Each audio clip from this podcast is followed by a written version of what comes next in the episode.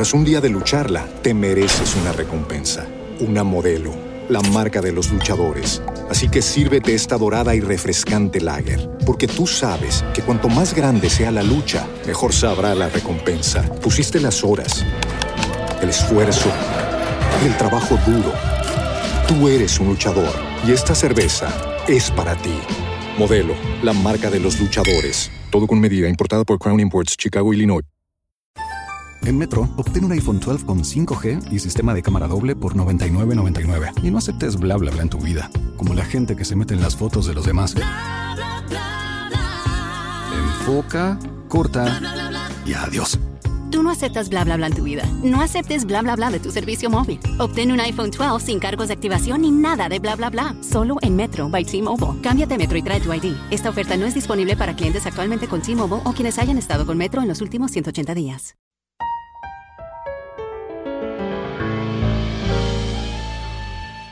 La jugada, el único show deportivo de la radio. Dirige Antonio Casale. Locos por el deporte.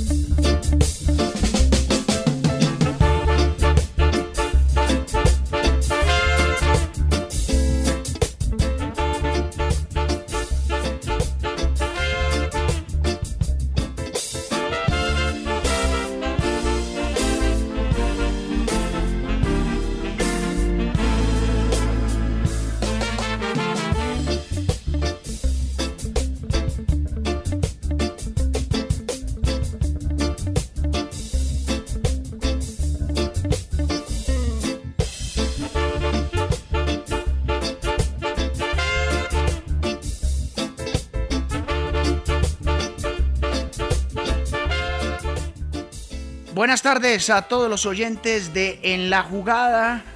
Hoy es jornada de fútbol colombiano, fútbol internacional. Varios partidos que se juegan a esta hora. Equidad le gana 1 por 0 a Junior con gol de Pablo Sabac de pena máxima en el estadio de Zipaquirá. También estamos viendo fútbol de la Pokal de Alemania. Leipzig le gana 4 por 0 al Bochum. Wolfsburgo 1 por 0 al Schalke 04 que no levanta cabeza. Santos le gana 1 por 0 a Gremio en el Brasileirao. También fútbol de Inglaterra. El City vence 2 por 0 al Burnley con anotaciones de Gabriel Jesús y Sterling. Leicester también le gana 2 por 0 al Fulham con goles de Igianacho y de Justin. Más adelante, a las dos y media, ya en minutos, estará el partido del Everton ante Leeds United. Uno de esos partidos que, la verdad, al menos a mí en lo particular, yo no quiero que nadie pierda y que ojalá los dos ganen. También estamos en Antena 2, en nuestro canal de YouTube, en el canal de YouTube de nuestra cadena hermana Antena 2 y también en Facebook. Más adelante Santiago Gutiérrez nos va a decir todo lo que nos cuentan ustedes, nuestros oyentes, nuestros seguidores, que son parte fundamental de este programa. Quiero arrancar antes de darle paso a mis compañeros con estas declaraciones del secretario de gobierno Luis Ernesto Gómez esta mañana en el programa Primer Toque de Win Sports. Oigamos qué fue lo que dijo Luis Ernesto Gómez, secretario de Gobierno de Bogotá. Mira, a mí como hincha, particularmente de, uno de los clubes capitalinos de Santa Fe, pues nada me gustaría más que poder ir al estadio y poder ver un estadio lleno y, y, pues acompañando a los clubes y ojalá un clásico capitalino millonario Santa Fe con las dos barras en el estadio. Sin embargo, tenemos que ser realistas. Eso no va a pasar en un futuro cercano. Bogotá, al igual que Colombia, no va a tener inmunidad de rebaño en el año 2021. Aplicando toda la vacunación, si se cumplen las promesas del Gobierno Nacional sobre los eh, eh, planes de vacunación, las entregas a los municipios y las alcaldías, y logramos con éxito completo la vacunación, ni siquiera en esos casos Bogotá y Colombia tendrían inmunidad de rebaño que obliga a que al menos el 75% de la población tenga inmunidad de esta vacunación, de la inoculación. ¿Eso qué quiere decir? Que tenemos que prepararnos para que durante todo este año 2021 los partidos como los conocíamos, incluso la Copa América que vendrá a Bogotá y tendrá algunas fechas acá, pues no va a ser con público. Tenemos que tener restricciones muy grandes. Eh, disfrutar del fútbol no puede convertirse en un riesgo para la vida y la salud de las personas. Bueno, ahí está lo que dice Luis Ernesto Gómez. Eh, seguramente lo dice con conocimiento de causa. Están constantemente pues dateados con epidemiólogos, con expertos, médicos acerca del tema.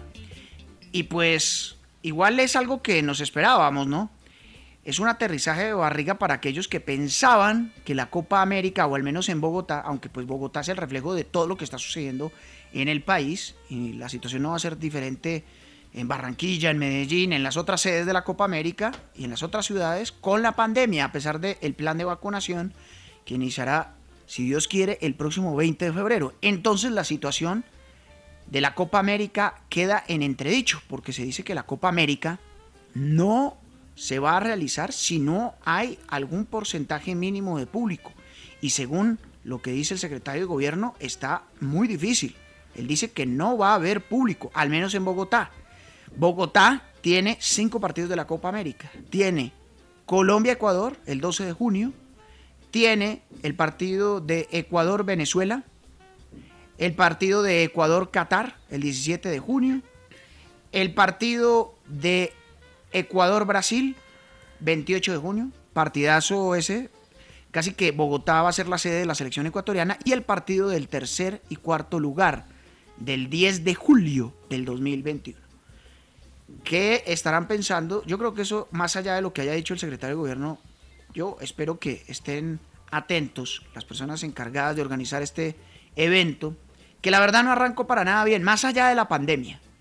Simplemente con el hecho de estar compartiéndolo con Argentina, donde muy seguramente eh, varios equipos no van a traer sus planteles principales. Ya Brasil, al menos en el 2020, había avisado que no iba a traer a su equipo principal. Entonces casi siempre Colombia termina siendo el patito feo a la hora de la organización de la Copa América. Yo pienso que es mejor esperar y que sea solamente Colombia el que lo organice, no un país equidistante como Argentina, completamente opuesto en el continente y pues donde pues seguramente pues Colombia y Argentina sí van a luchar o van a luchar por ahora porque no se ha dicho nada diferente. Esto simplemente es una declaración que deja mucho que pensar de Luis Ernesto Gómez, el secretario de gobierno, y pues ellos sí querían ganar la Copa América porque Argentina no la gana desde el 93 y Colombia desde el 2001 y pues la verdad es que con esta generación exitosa aún no se ha ganado nada. Pero ahí queda nuevamente tambaleando y en entredicho la Copa América 2021. Buenas tardes, Nicolás Samper, ¿qué se está preguntando? Hola Guillo, buenas tardes, buenas tardes a todos y me llegó el informe de la Liga Femenina 2020 de Acolfoot Pro. Entonces me puse a leerlo, a ver qué decía y entonces decidí como, como tomar ciertos apartes, ¿no? Entonces, por ejemplo, aquí veo en la página 5 de, de, un informe que está muy bien hecho. Dice, la Liga Femenina 2020 se pudo realizar por el apoyo económico de 1.400 millones de pesos que entregó el gobierno nacional a través del Ministerio del Deporte. Aquí cabe preguntar a los máximos dirigentes del fútbol colombiano, ¿a dónde fueron a parar el medio millón de dólares que destina cada año la FIFA en el programa Forward, el millón de dólares que la FIFA destinó para cada una de las 211 federaciones miembro y la ayuda suplementaria de 500 mil dólares que aprobó en junio en cumplimiento de su plan de apoyo por el COVID-19 como subvención de solidaridad destinada específicamente al fútbol femenino? Esa pregunta es importante. Eh, la situación de las futbolistas a lo largo del informe, que como le digo es de Acol Pro y hace un todo como una, una suerte de disección de lo que fue el torneo. Dice, entre los hallazgos del informe que hicieron en marzo, la mayoría de futbolistas sin contrato, dice Colfoot Pro. Solamente tres clubes de 18 formalizaron vinculaciones laborales con las futbolistas Atlético Nacional, América de Cali e Independiente Santa Fe. Los 15 restantes no realizaron ningún tipo de vínculo laboral con sus futbolistas. Algunos clubes entregaron auxilios para vivienda o manutención o proporcionaron hospedaje a través de casa hogar. Dos, incertidumbre sobre duración de contratos. Según los sondeos realizados con las futbolistas, la mayoría de los clubes tenía la intención de hacer los contratos solamente por el tiempo en el que tuvieran participación en la liga. Tres, entrenaron sin remuneración. La mayoría de clubes comenzaron entrenamientos en la tercera semana del mes de febrero sin remuneración económica ni cobertura de seguridad social. 4. Pusieron en riesgo su salud. La mayoría de los equipos realizaron estos entrenamientos sin la asistencia de equipo médico, por lo que estuvo en riesgo la salud e integridad de los deportistas. 5. Todo esto lo dice Colfoot Pro. Ningún apoyo económico.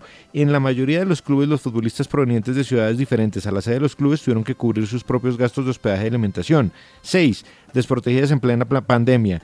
La emergencia sanitaria hizo que todos los clubes suspendieran sus actividades a mediados de marzo y las futbolistas, incluyendo las que estaban en las llamadas casa hogar, tuvieron que regresar a sus eh, lugares de origen. Bueno, entre otras cosas, que es como la evaluación que, que, decide hacer la Asociación de Futbolistas, llega a ciertas conclusiones de lo que fue el, pasado torneo.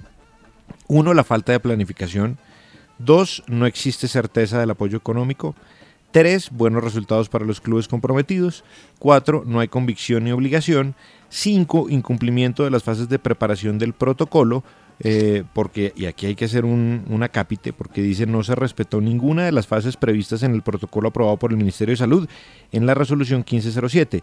Las futbolistas tuvieron menos de 37 días para pasar del confinamiento a realizar trabajos individuales y colectivos en campo, por lo tanto, la preparación fue insuficiente para una competencia profesional. 6. Tiempo de competencia insuficiente. 7. No hay iniciativa para apostarle al fútbol femenino. Yo creo que este informe...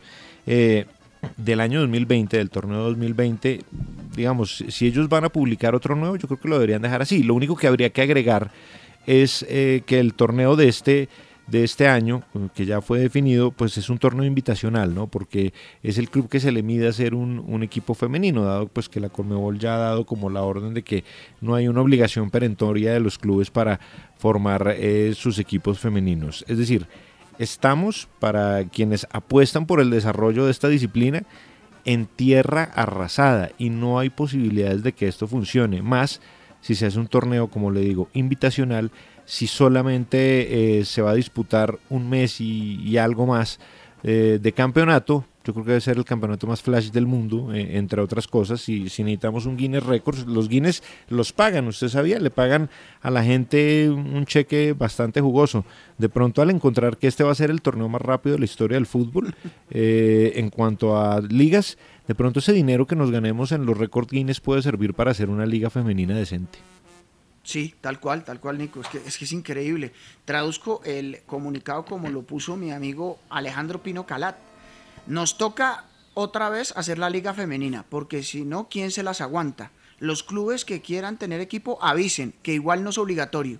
Si no hay interesados, ahí vemos con qué salimos. Ratificamos nuestro compromiso con el fútbol femenino. Esa es la traducción que le da Pino al comunicado y estoy completamente de acuerdo con cada uno de estos párrafos, de estas líneas, porque ese es el mensaje que dieron. Es la verdad lamentable cómo se está... Tras un día de lucharla, te mereces una recompensa, una modelo, la marca de los luchadores. Así que sírvete esta dorada y refrescante lager, porque tú sabes que cuanto más grande sea la lucha, mejor sabrá la recompensa. Pusiste las horas, el esfuerzo, el trabajo duro. Tú eres un luchador y esta cerveza es para ti. Modelo, la marca de los luchadores. Todo con medida, importada por Crown Imports, Chicago, Illinois.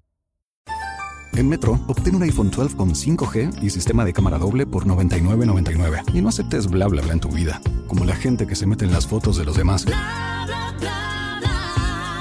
Enfoca, corta y adiós. Tú no aceptas bla bla bla en tu vida. No aceptes bla bla bla de tu servicio móvil. Obtén un iPhone 12 sin cargos de activación ni nada de bla bla bla. Solo en Metro by T-Mobile. Cámbiate Metro y trae tu ID. Esta oferta no es disponible para clientes actualmente con T-Mobile o quienes hayan estado con Metro en los últimos 180 días. Está maltratando el fútbol femenino. Hoy salió Fernando Jaramillo a decir que sí, que hay dos Copas Libertadores y que es complicado. Sí, el calendario es complicado. Está bien difícil. Pero, ¿y, y, y cuando, cuando lo tenían ya completamente desprovisto y, pues sin ninguna competencia, ¿por qué no hicieron un torneo más amplio, más rápido? ¿Por qué cuando hablaba Jorge Enrique Vélez hablaba de maletear, una expresión un poco coloquial para una entidad seria, bueno, seria, o, al menos que se supone debería ser seria como la de Mayor mm. y debería tener un área de de mercadeo para este tipo de gestiones y de buscar patrocinios, que por Mm. ahí llegaron y tocaron la puerta en su momento, pero pues obviamente no se le van a medir. Primero con el pedido de la I mayor y segundo pues con estos tiempos. Carolina Guillo, Castellanos, Guillo, buenas último, tardes. Guillo, Guillo, lo Sí, último, quiero perdóneme que lo. Carolina. No, discúlpeme que, que lo interrumpa un poquito. Además, yo me ponía a pensar en una, en una imagen medio apocalíptica. Como es un torneo invitacional, ¿qué tal que solamente uno o dos equipos participen? Entonces no va a ser de un mes, va a ser de menos. Ah, claro, y ahí sí se ganan el chequecito del Guinness Record, como usted dice. Sí. No, es que es el colmo, es el colmo. Carolina, buenas tardes. Bueno, ¿qué opina acerca de esto? Usted debe estar indignadísima, ya no lo contó ayer, pero ¿qué, qué, qué ha pensado con todas estas declaraciones y lo que cuenta Nico? Hola Guillo, ¿cómo está? Buenas tardes. Para Nico también. eh, em, también traía algunos apartes de ese documento que publicó Acol Food Pro de la edición femenina del 2020. Ya les voy a contar más adelante, pero me estoy preguntando en este momento dos cosas. La primera, ¿a qué le llama Di Mayor tener compromiso con la liga femenina? Y esto voy a qué? A que ha pasado casi un año desde que conocimos las complicaciones, obviamente que se podían estar conociendo y que se podían estar dando por cuenta de la pandemia de la COVID-19. Sabemos las complicaciones económicas para los clubes, eso está clarísimo. Que están sufriendo los clubes, claro que lo están sufriendo. Pero, ¿cuál es el verdadero compromiso desde la DIMAYOR, que es la máxima institución de fútbol en nuestro país, para conseguir entidades privadas, públicas, alianzas, lo que sea, para poder patrocinar el torneo femenino? Hace un año, y les cuento que en enero del 2020 hicimos un informe de qué se necesita para patrocinar la liga femenina. Yo me comuniqué directamente con el em, departamento de mercadeo de la DIMAYOR y pregunté, ¿qué se necesita? Y me decían, tope mínimo de inversión entre 2.500 y 3.000 millones de pesos, que podría ser eh, secundario, además, y podría tener, digamos, un apoyo de otros patrocinadores de una inversión no mayor o no tan grande, mejor, entre 500 y 1.500 millones de pesos. Hoy le preguntamos a Fernando Jaramillo. Hay 1.700 millones eh, prometidos por el Ministerio del Deporte, que ha sido el único verdaderamente comprometido con el deporte femenino, no solamente de fútbol, de voleibol y de baloncesto también. 1.700 millones. ¿Se acuerdan que antes de comenzar la Liga Femenina del 2020, hubo una rueda de prensa, eso con bombos y platillos claro. y invitados, y que BetPlay, que es el patrocinador de los torneos de fútbol, confirmó que iba a estar también pendiente de la Liga Femenina? Sí. ¿no? Entonces, aporte económico de, patro- de ese patrocinador, hay.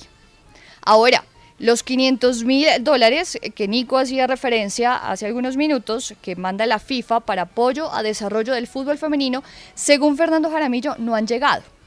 Que llegan ahorita, deben llegar, que estaban llegando en enero, que febrero, pues estamos en febrero, arrancando, podríamos Mm. contar con esa plata. Si vamos sumando esfuerzos, si vamos sumando que se puede conseguir un inversor entre 500 y 1.500 millones de pesos, prácticamente esos 1.500 ya los tenemos, porque es que el, el Ministerio del Deporte dijo que iba a aportar 1.700 para una nueva edición, para mantener la liga femenina. Si sumamos todo ello, ¿por qué no da para hacer una liga femenina un poco más extensa? Esa es la primera pregunta. Y la segunda pregunta, ¿por qué le siguen cerrando las puertas a las deportistas? Hay dos proyectos, a mediano y a largo plazo. Uno encabezado por Manuel Acosta, el otro y Vanessa Córdoba, y el otro encabezado por Oriánica Velázquez, Catalina Usme que está trabajando, Carolina Pineda que también lo está trabajando. Lo presentaron, ¿saben hace cuánto? En septiembre Hmm. del 2020. Sí. Estamos en febrero del 2021. ¿Por qué no ha pasado nada? ¿Por qué no han analizado? ¿Por qué el Departamento de Mercadeo no le ha puesto el ojo? ¿Por qué el presidente de la DIMAYOR? ¿Por qué no se tiene en cuenta en las asambleas, que ahora tenemos muchas asambleas de la DIMAYOR, por qué no hemos tenido en cuenta esos documentos para fortalecer verdaderamente la liga femenina? La pregunta, ¿hay o no hay voluntad? Pareciera que no. Pareciera que no, o al menos no mucha. ¿eh? Están Yo siento que todo lo hacen es como por obligación, ¿no? Es como porque, uy, porque es que, hombre, eh, es- Guillo, ¿cómo se puede conseguir no? la plata. Si yo sumo Sí. esos 500 mil, o al menos no 500 mil, su- su- sumemos 400 mil, ahí le regalamos mil porque pues sabemos que es la federación, ¿no? Sumemos los 1.700 del ministerio, sumemos al patrocinador BetPlay. ¿Será que no hay dinero o lo que no hay es voluntad? Pero cerramos siempre los comunicados de la DIMAYOR diciendo hay voluntad para organizar la liga femenina. ¿De verdad hay voluntad cuando hay tantas propuestas y no se ha analizado ninguna? No sé. Carolina, además muchas de, de las jugadoras solamente compiten acá en Colombia, o sea, no tienen la oportunidad de viajar a universidades en Estados Unidos o otros equipos en Sudamérica que tienen una liga más amplia o en Europa, entonces casi que tienen que subsistir con dos o tres meses de, de salario que Pero, reciben al año. ¿Quién ¿no? vive? Yo no Muy vivo, difícil. yo no Claro. vivo con tres meses de salario. Nadie. ¿Usted vive con meses de sal- tres meses de salario? Nadie. no, no, ¿Quién no. vive con tres meses de No, salario? no, no, es Por eso es que se están yendo. Por eso es que las figuras y las jugadoras más importantes, miren, en este solo año hay jugadora de Santa Fe, hay otra jugadora de Equidad, hay otra jugadora del Medellín que les tocó irse a Ecuador, a Perú, a Costa Rica. Ya van más o menos cinco deportistas que militaban en la liga del 2020 y tienen que irse, tienen que buscar contratos, porque es que ¿quién vive con tres meses de contrato? Nadie. No, es imposible, es imposible. La verdad, el tema del fútbol femenino eh, está tocando fondo y queríamos organizar un mundial. Ah, hágame el favor. Es que cositas, así están. Ahí están pintados nuestros dirigentes. Caray. ¿Usted se Pacho Vélez, imagina, buenas tardes. ¿Se imagina donde hubiéramos tenido esa organización de ese mundial? ¿Y este Ah, no, ahí año, sí y este año sí saliendo con una liga de estas? No, créame, Carolina, que ahí se corren. Precisamente Para por quedar eso bien. mismo, hay- hay Siempre es meter el mugre debajo de la alfombra. sí. Permítanme dudarlo. Sí. Pues al menos no de, de, de- de- de seis meses, pero sí una liga un poquito más larguita, de cuatro meses, póngale, pero al menos hubieran hecho algo más. Créame, así son, así son, por conveniencia. Y cuando hay patrocinadores y sponsors ahí mirando, ay, hombre, ahí sí corren. Pacho Vélez, buenas tardes, ¿qué se está preguntando? Hola, eh, para todos, abrazo para todos los oyentes, para que nos acompañan en las plataformas digitales. De igual manera, un abrazo. Bueno, me estoy preguntando varias cosas. Me estoy preguntando por qué la falta de dignidad para el fútbol femenino, que es la sección de Nicolás Amper. ¿Por qué esa falta de compromiso? ¿Por qué las mentiras? ¿Por qué los engaños? ¿Por qué salirse por la tarjente? ¿Por qué patear el fútbol femenino de esa manera? ¿Por qué faltarle al respeto a un torneo que inclusive eh, no pide mucho y da bastante? Eh, además, ayer tuve la oportunidad, ayer hablé con Carolina, la llamé porque preparé un pequeño editorial en torno al tema, pero de igual manera también había hablado, había chateado con el ministro del Deporte Ernesto Lucena y le había preguntado si mantenía la política de apoyo al fútbol femenino y dijo que era una de sus prioridades, mantener el apoyo al fútbol femenino y luego me entero pues de semejante gazapo, una caricatura de algo no tiene un tipo de presentación así como salir del paso.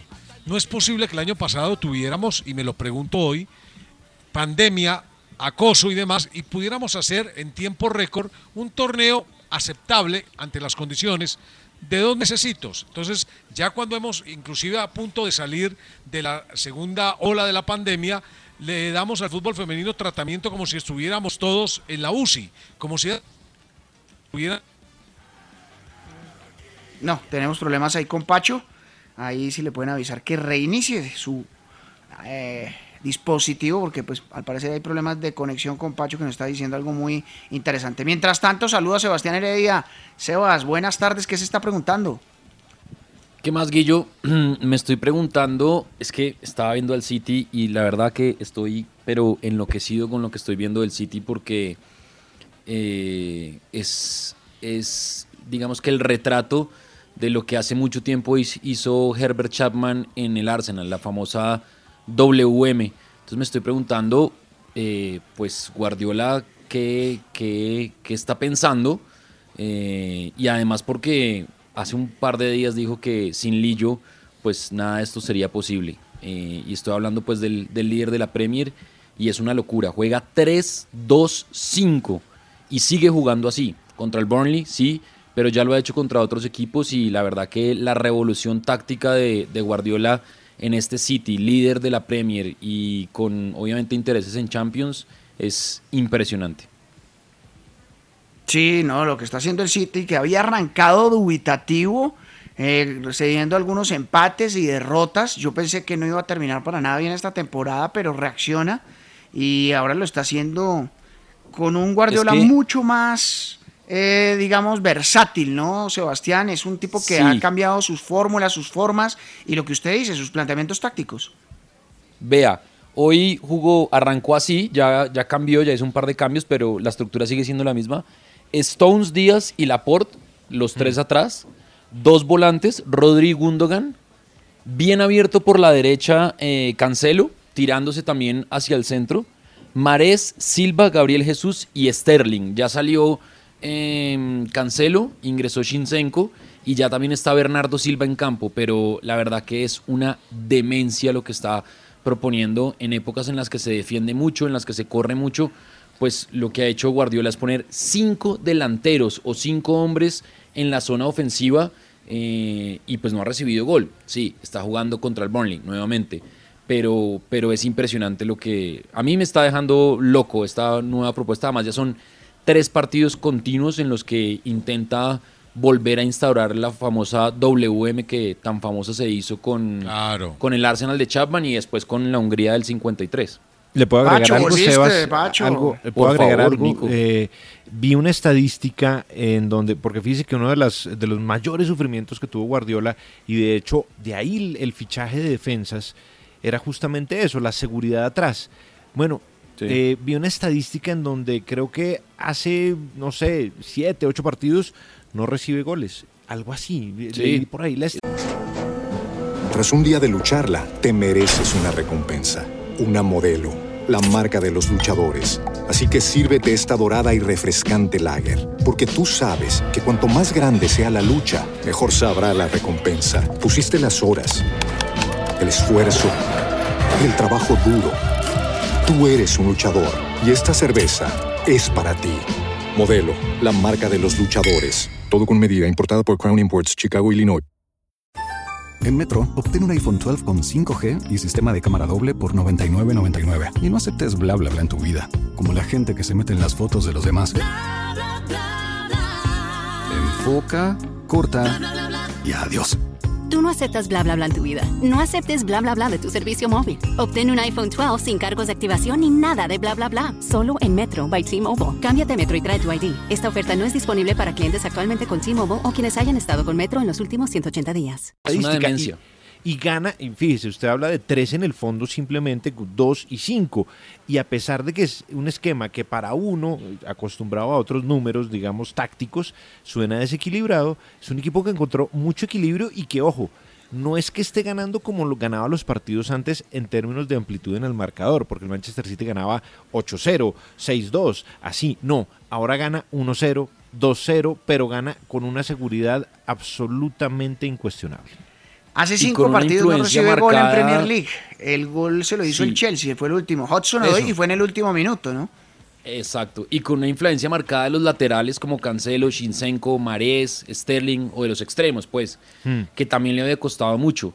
El otro día había también una en Opta una, una estadística de, de Cancelo y las veces que influyó y las veces y los lugares donde tocó la pelota eh, en, esta, en la temporada 2020-2021 y la verdad que la influencia de los extremos y los laterales para Guardiola es todo. Es todo, es todo, es impresionante. Ah, se acaban de dar un abrazo y un saludo, risas entre Ancelotti y Bielsa. O sea, yo quiero que que uno de ellos Nico me adopte, que sea yo su nieto, pues. bueno, bueno, bueno, tranquilo. porque Peckerman hace rato no veo a mi abuelito. Mucho amor por ahí. Yo creo que Ancelotti, Estás Ancelotti es más, Ancelotti es más de hacer como un rollito de billetes y deja a mi hijo para sus dulces. Bielsa me parece un poquito más serio. No, no, Bielsa es más tacaño. sí. Bueno, aunque con mi edad, pues podrían, podrían, ser mi papá, ¿no? Realmente. Entonces yo sería feliz con un papá así que me hablara de táctica, de fútbol. Imagínense, Lo importante es que Bielsa ya tiene cuerpo de, abuela, entonces pues, podría ser. Muy. Están el abuelo y la abuela. si el hombre se ha dejado llevar en esta última bueno, no se puede ni no se puede ni arrodillar el pobre Bielsa. No, no, no. No, Pacho, Pacho, ¿qué nos ibas a decir, hombre? Que te desconectaste, que, te falló. No, es que... te falló el enchufe. El internet a veces le hace a uno unas malas jugadas. No, yo estaba hablando del fútbol femenino, pero yo creo que ya sería redundar, simplemente decir que me, me ha parecido una falta de respeto con, con la chica lo que se ha presentado. Eh, a lo que toca Sebastián, quiero agregarle que Gustav Seves, que fue, eh, digamos que un poco el que llevó a la práctica ese estilo húngaro de 1954. Soy un apasionado de esa forma de jugar, eh, sobre todo porque para mí Ferenc Puskas, el delantero, mm, se convirtió en, en, un ídolo. He leído todo lo posible de Puskas porque él era prácticamente el que manejaba, él y, él y manejaban eh, casi todos los movimientos. Y hay que recordar que aunque su principio era ofensivo, porque siempre lo fue, tenían una disciplina férrea defensiva. Ellos fueron los primeros practicantes de la recuperación tras la pérdida en la salida del contrario. Un concepto que, que muchos piensan que es nuevo, que piensan que es de esta generación y no. La WM se basaba en eso en que los primeros recuperadores eran prácticamente los que estaban arriba. Hoy reaparece Dubán Vergara con el América, quiero decirles, eh, va a estar con Ramos en el ataque frente al cuadro Atlético Bucaramanga, eh, como información. Y la última, de entrada, es que el tema palavecino vuelve y se calienta, porque hoy en horas de la tarde esperan una nueva comunicación de River. Vamos a ver si son más dignos los de River, con una propuesta más a la altura de lo que merece el Cali y lo que merece una negociación por el mejor extranjero que hay en el fútbol colombiano, que es Palavecino. Polémica celebración anoche, ¿no? Polémica. Sí, sí fíjate pues, que el diario deportivo le, cosa, el diario deportivo le lo tituló, dijo, eh, sí, dijo, ¿para quién sería el gesto? Hmm. Es como que se quiere aislar, como que mucha habladuría, mucha noticia, mucha información acerca de Palavecino. La pregunta, Pacho, es ¿quién va a definir en el, Deportivo Cali donde se vaya Palavecino? Porque los delanteros no, definen. ya Ángelo ayer, fue suplente. No, es que te digo una cosa, Guillo. Tú miras al Deportivo Cali y son dos Deportivo Cali. Alfredo Arias tendría que resetear y reinventar el Cali sin Palavecino. Primero, porque el mejor jugador, él, él, habló siempre de jugar con extremos, si no tuviera Palavecino, pero su mejor extremo, que es David Caicedo, ya se fue para Canadá, entonces no cuenta con él. Y todo el ataque del Cali se basa en John Vázquez, que no es un extremo, es un delantero que juega por una eventual banda sin ser un extremo extremo. Y la verdad es que el Deportivo Cali tiene delanteros con los, con los guayos al revés, Ángelo y Marco Pérez y los dos son más de racha que goleadores de raza, así que está sufriendo mucho. Si tiene a Palavecino, puede asegurar una manera efectiva de juego. Sin Palavecino, es un equipo con, con limitantes en toda la generación. Sí, es que lo hace todo, genera y además define las jugadas. Santiago Gutiérrez, buenas tardes, ¿qué se está preguntando? Guillo, ¿qué tal? Muy buenas tardes a usted y a todos mis compañeros y también a, mis, a nuestros oyentes acá eh, en la jugada. Guillo, me estoy preguntando en las goleadas de fútbol, en cómo se debe sentir un equipo cuando le marcan nueve goles o inclusive más. Y de pronto me encontré acá en los anales de la historia, esa palabra es un poco polémica, eh, sobre... Nicolás, o sea, va a estar pendiente de su informe.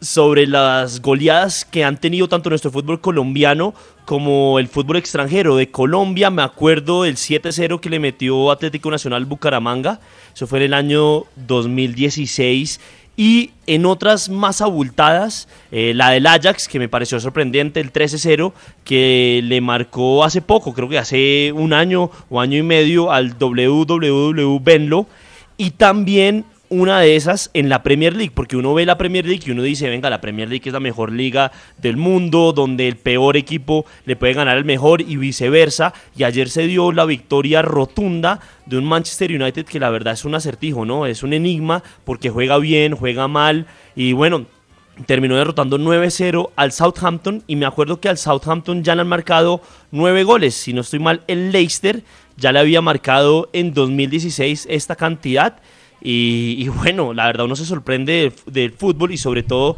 se sorprende en cuanto a la capacidad que tiene de reacción un entrenador que le marque nueve goles y cómo debajo va a estar el vestuario después de recibir semejante paliza. Es que Nico, además eh, al pobre Southampton y al técnico que tiene como nombre de, dulce achocolatado, Hult el austriaco. Parece que una de esas mentoladas alemanas espirituosas, ¿no? Eso no me suena dulce. Eh, no, es que hay, unos dulces que se llaman Hasenhat o algo así. Sí, claro. Es un nombre parecido como de, de como algo De lado. azucarado alemán. Sí. Sí. exacto. Entonces, pues, eh, Ralf Hasenhut es el técnico austriaco del Southampton. Hace nada, hace un año y tres meses recibió una goleada igual ante el Leicester, Nico. Claro, lo que 9 decía, a 0 eh, Santi. Que, que- que hizo, exacto, que hizo tres goles Bardi y además me recuerda mucho esta goleada del Manchester United, ahora que eh, yo hice esa columna en el canal de YouTube del Nottingham Forest, cuando se iban a ir al, a la B, en el año 99, el Manchester United en City Ground, que es el estadio del Nottingham, le metió ocho goles, ocho goles que Solskjaer hizo cuatro, eh, York hizo dos, si la memoria no me falla, y Andy Cole dos. Mm, 8-1. O sea, la Premier League está dispuesta para estas goleadas, ¿no? Pero es que, Guillo, acuérdese de, un viejo conocido de nosotros, Hugo Rodallega, que jugaba en el Wigan, y el técnico, que es un hombre muy aplaudido, eh, Roberto Martínez, tenía que dirigir al Wigan, y ese Wigan se comió, creo que en, eh, como en cuatro años, algo así, dos grandes goleadas, un 9-1 que le aplicó en su momento el Tottenham, puede ser, y otra goleada así de las mismas características. Y le pasó, ¿sabe a quién también? A otro grande. Pues para hablar de grandes goleadas, al Arsenal, que pierde hace que unos, ¿qué será? 8, 7 años contra el Manchester United 8-2, un marcador que parecía imposible ah, dada la paridad de fuerzas. Y el Hamburgo, un Hamburgo muy venido a menos, hoy está en segunda división, de hecho, que el Bayern Múnich cada vez que podía le hacía 8 goles, creo que fueron dos campeonatos seguidos. De hecho, una vez que ocurrió eso, el, el Bayern Múnich 8, Hamburgo 0, eh, los directivos del Hamburgo decidieron hacer un asado para los hinchas que habían viajado a Múnich a ver el partido a manera de reconciliación después de semejante papelón. Sí, no, no, la verdad es que siempre están ahí las grandes goleadas y, y aparece esta. Esta, mire, Manchester 9. Bueno, no, mejor lo voy a dejar para, para el Mr. Guillo. Eso, no se Aquí gaste acabo de los- encontrar, lo voy a dejar, no me voy a gastar estos tiros como le gustan a usted. Mire, Carolina, eh, Hazelnut, Hazelnut, avellana. Ah, ok. Hazelnut. Deliciosa, delicioso helado de Hazelnut. Es- me acuerdo cuando oigo al, al Hazelnut. técnico del Southampton, que es Mm. Hasenhult, ese austriaco. Y es un buen equipo, ¿no? Bednarek que jugó contra Colombia, ¿no, Nico? El polaco que ayer uy, tuvo un partido desastroso. Dios Pero es mío. que además le echan a usted un jugador al, a los minutos 2. Bertrand, sí. Eh, no, y, no, que perdón, eh, Bertrand fue contra el Leicester. Sí, contra el Eh, Leicester, no. Contra el Leicester fue al minuto 12. Sí, exacto. A este jugador, es que no se me va el nombre ahorita, lo echaron al minuto 2. Entonces ya usted Era- es que era arranca contra el Manchester con 10. No, eso es muy difícil. Era uno de sus primeros partidos. eh, fue Creo para que era su debut. Jankiewicz. Jankiewicz, sí. creo que era su, su, su- arranque suizo. en el torneo, sí. Total. Bueno, no, ahí queda el tema también de las goleadas. Vamos a una pausa, pero más adelante hablaremos de toda la jornada de liga. Hasta ahora pierde el Junior de Barranquilla ante la Equidad. Eh, Santa Fe que tiene ya oficialmente nuevo jugador. Esta mañana hablamos con el presidente Eduardo Méndez. Carolina y Sebastián nos contarán qué novedades hay. ¿Y lo regañó El, usted también o no? ciclismo. ¿Cómo así? No, no, no, no, no, no. ¿Qué Lo vi pasó? bravo fue, pero en Ah. otro canal. No, no, no. Ah, no, no, es que estaba como tranquilo. él regaña a todo el mundo. Gol del Everton. Gol del Everton, gol del Everton de. Sigurdsson, que reemplazó ya a James, 1 por 0 le gana al Leeds United. Sí, no, usted sabe que Sebas, él oye la voz del Bocha y todo tranquilo. Claro, Tranquilidad. claro. Todos, todos. Que está se pone administrando bravo con el pobreza, Bocha. ¿no? Que está administrando pobreza. Sí, sí, sí. Pero eso es verdad, ¿no? Que vendan. Verdad, Que vendan. Sí. pasa que los Uno dueños... para que tiene un negocio que, que no da. Bueno, ahora vamos con ese tema. Vamos a una pausa y ustedes me van a contar quiénes son los dueños, si se arriesgan. No, no tengo ni idea quién es. Bueno, Uy, qué mal. Nadie sabe quién es. seguimos, seguimos en la jugada. Gana el Everton 1 por 0 al Leeds. Esta es nuestra pasión. Usted escucha en la jugada.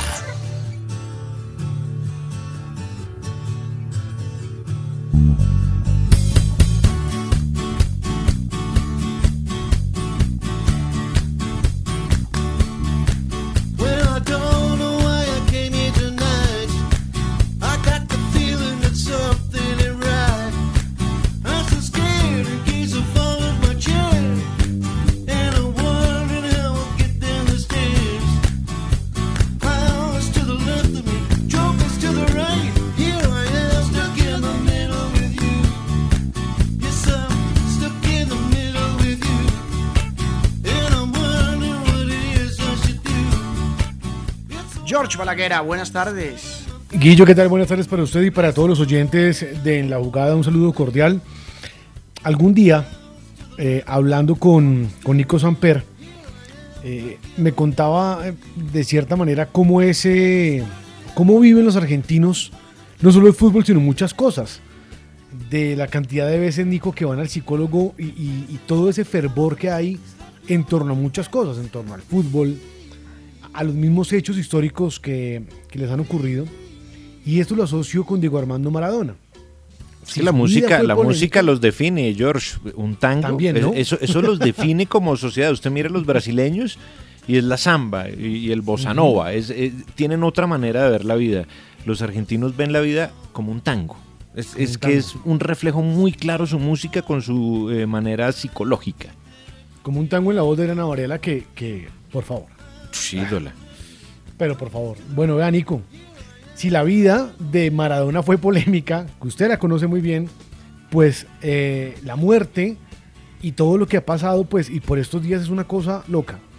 Le voy leyendo varios titulares y vamos armando la historia. Un ex eh, doctor de Maradona, el doctor Alfredo Cajé, Hmm. dice que Maradona podría haberse salvado. Listo. Eh, un sobrino que lo cuidó dice que Maradona ya no quería vivir. Sí. Entonces empieza uno ahí, listo. Otros dicen que Dieguito vio marihuana en la mesa mm, o en la mesita de noche, como se le dijo, mesa de luz de Maradona. Bueno. Entonces, eh, es- esto va, esto va subiendo de nivel. Entonces el titular es, psiquiatra Diego Armando Maradona fue acusada de falsificar certificados. Se le conoce como falsedad ideológica.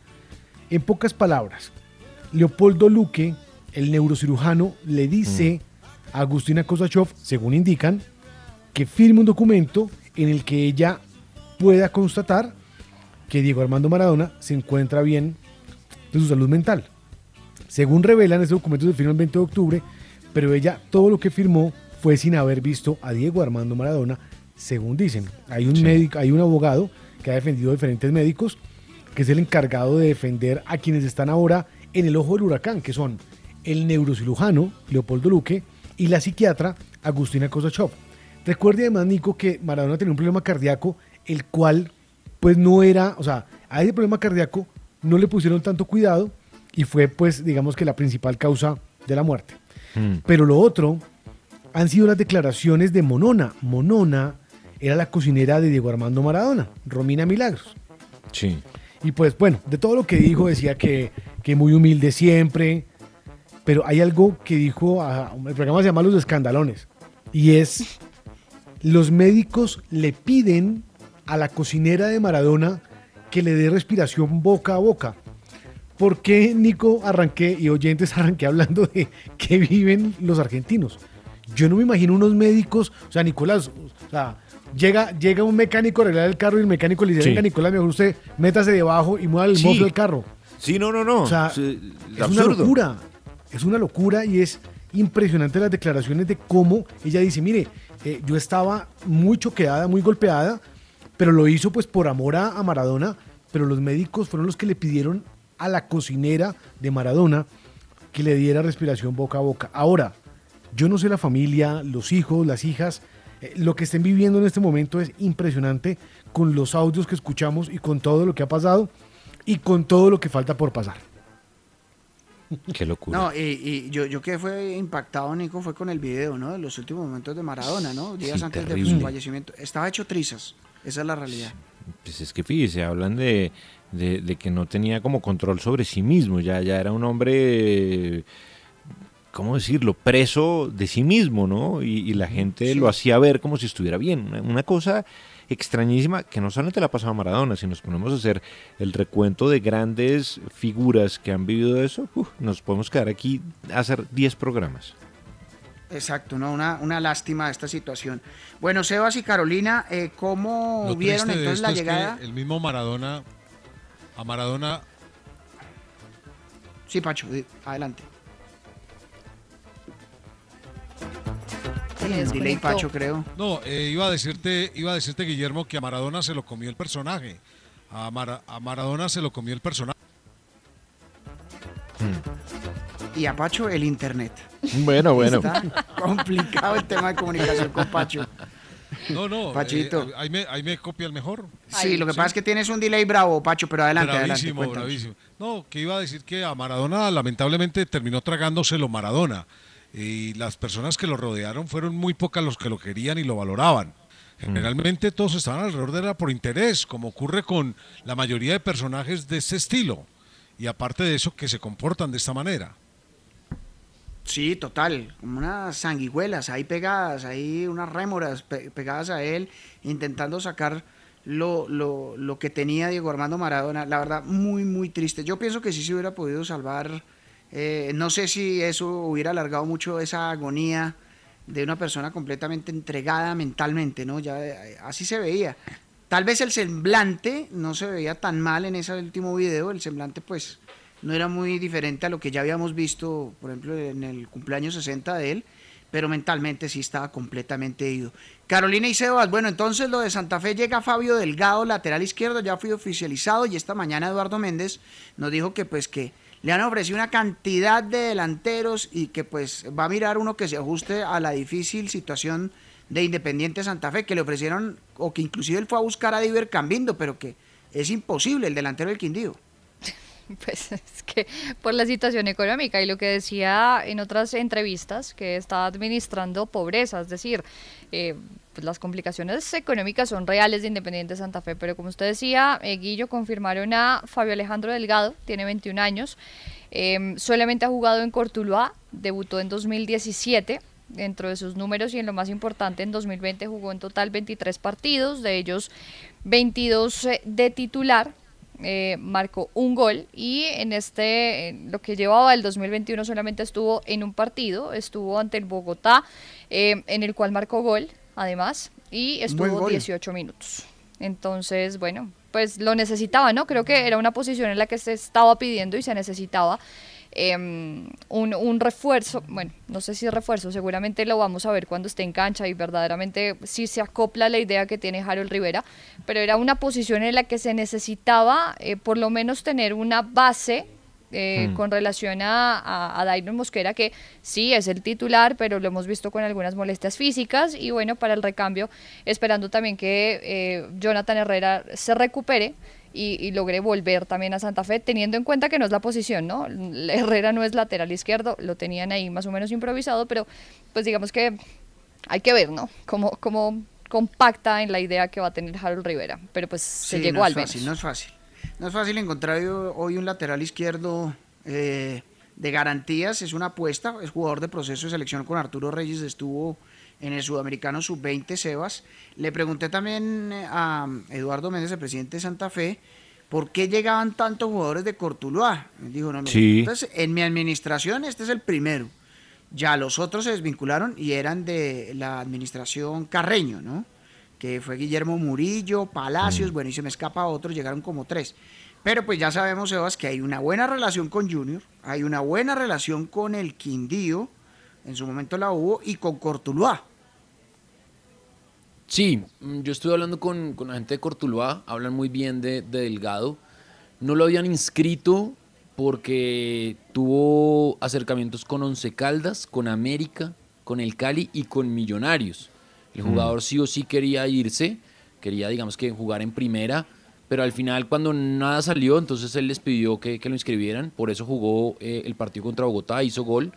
Me dicen que físicamente está muy bien y que es un muy buen prospecto, que viene a préstamo con una opción de compra bastante eh, buena en cuanto a, a lo que puede pagarse por un jugador, que el sueldo lo asume en la totalidad Santa Fe, es un sueldo muy, muy bajo, digamos, para, para lo que es la economía del fútbol eh, normal acá en Colombia, y que la idea es que tenga minutos en primera.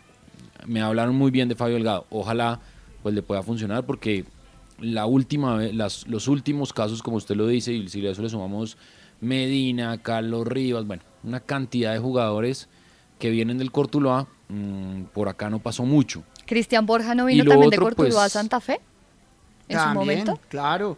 Y muchos de Los dos Patriotas Borjas. también. Hay buena relación Los con dos Borjas. Ese muchacho es jugador. eh, Ese jugador es bueno, ese jugador es bueno.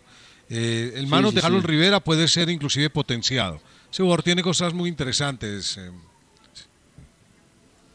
Pero Sí, lo que sí, sí, sí, pues, llama la bien. atención son las declaraciones de, de lo de administrar pobreza. Yo, yo no sé entonces uno para qué tiene un negocio que no da plata, ¿o no?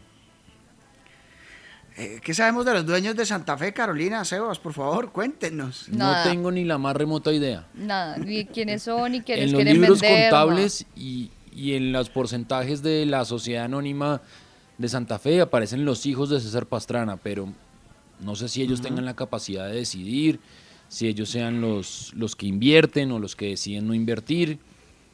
Sé que hace un año eh, se acercó un fondo de inversión grande Hmm. eh, y Eduardo Méndez lo desechó de una vez. Eh, entonces, pues, no sé más.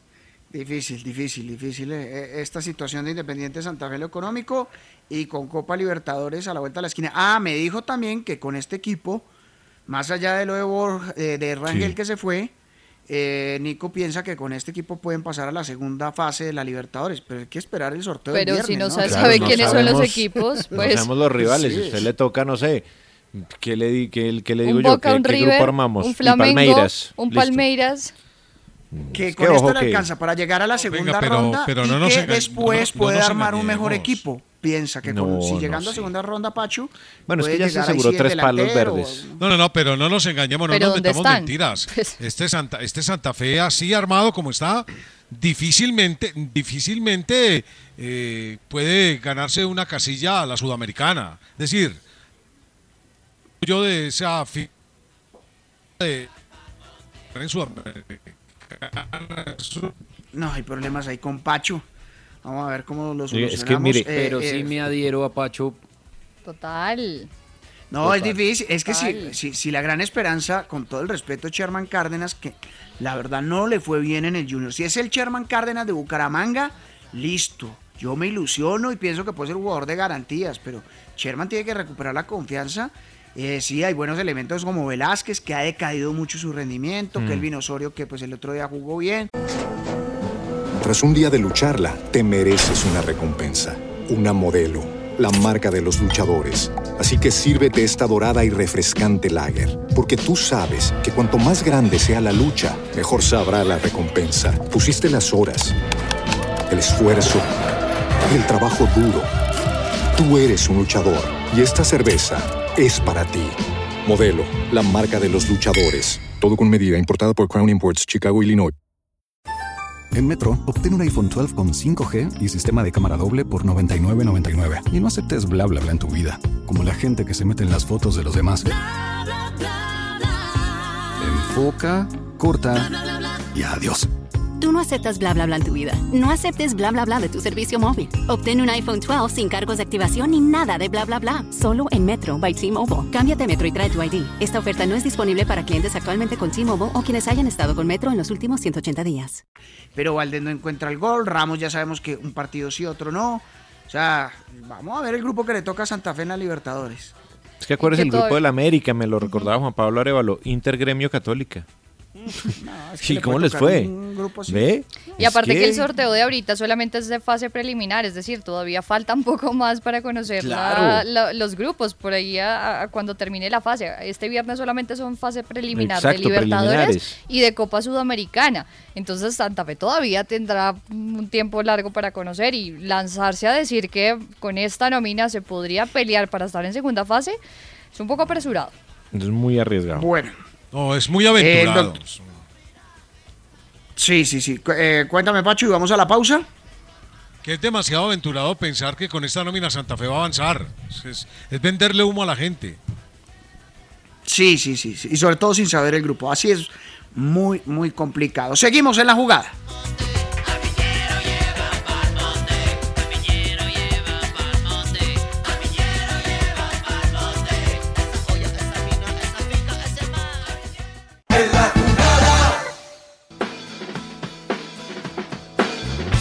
Mr. Guillo. Somos los héroes del vecindario, ídolos de barrio desconocidos, de los que imponen respeto en la cuadra, de los que enfrentan en cada jugada, esos que sueñan con ser Maradona. Bueno, la goleada del Manchester United ante el Southampton está en el puesto 14 de las máximas goleadas de la historia en diferencia de goles de un equipo y el otro. No es el partido de más goles, que es muy diferente, sino goleadas. En la historia de la primera división de Inglaterra, o sea, no solamente Premier League, puesto 14, igualada con varias goleadas 9 a 0, como por ejemplo la del Leicester ante el Southampton, la del Manchester United ante el Ipswich Town en Premier League, que había sido en el año 95, la del Liverpool Crystal Palace en el año 89, Wolverhampton 9, Fulham 0. En el año 1899 Aston Villa le ganó 9 a 0 al Glossop North End. El Derby County, que era una potencia antes en Inglaterra, le ganó 9 a 0 a The Wednesday. En el año 1899 Aston Villa al Darwin 9 a 0 y el Burnley también le aplicó 9 al Darwin. Hay varias 9 a 0, pero las máximas goleadas. La número 1 en el año 1909 el Nottingham Forest le ganó 12 a 0 al Leicester. En 1892 West Bromwich Albion le ganó 12 a 0 al Darwin. Oiga, ese Darwin pues es el equipo más goleado en la historia del fútbol. Más que las Islas Salomón, que Samoa Oriental, todos. Aston Villa le ganó 12 a 2 al Accrington en 1892. En 1929 el Sheffield United le ganó 10 a 0 al Burnley. El Leicester le ganó en el año 28 al Portsmouth 10 a 0. En el año 25 Aston Villa le ganó 10 a 0 al Burnley. En el año 1912 Aston Villa le ganó 10 a 0 al, al The Wednesday, no confundir con Sheffield Wednesday. En 1889 el Preston North End 10 a 0 al Stoke City. En 1926 el Sheffield United le ganó 11 a 2 al Cardiff City. En el año 63 el Fulham le ganó 10-1 al Ipswich Town. En 1938 el Wolverhampton le ganó 10-1 al Leicester. En 1930 el Huddersfield, el equipo de Casale, le ganó 10-1 al Blackpool. Y en el año 1892 el Newton Head le ganó 10 a 1 al Wo- Wolverhampton. O sea, estamos hablando de la mayoría de estas goleadas de hace 80 o 90 años. Y mire lo que sucede ahora con estas goleadas en tiempos recientes donde pues la Premier League no deja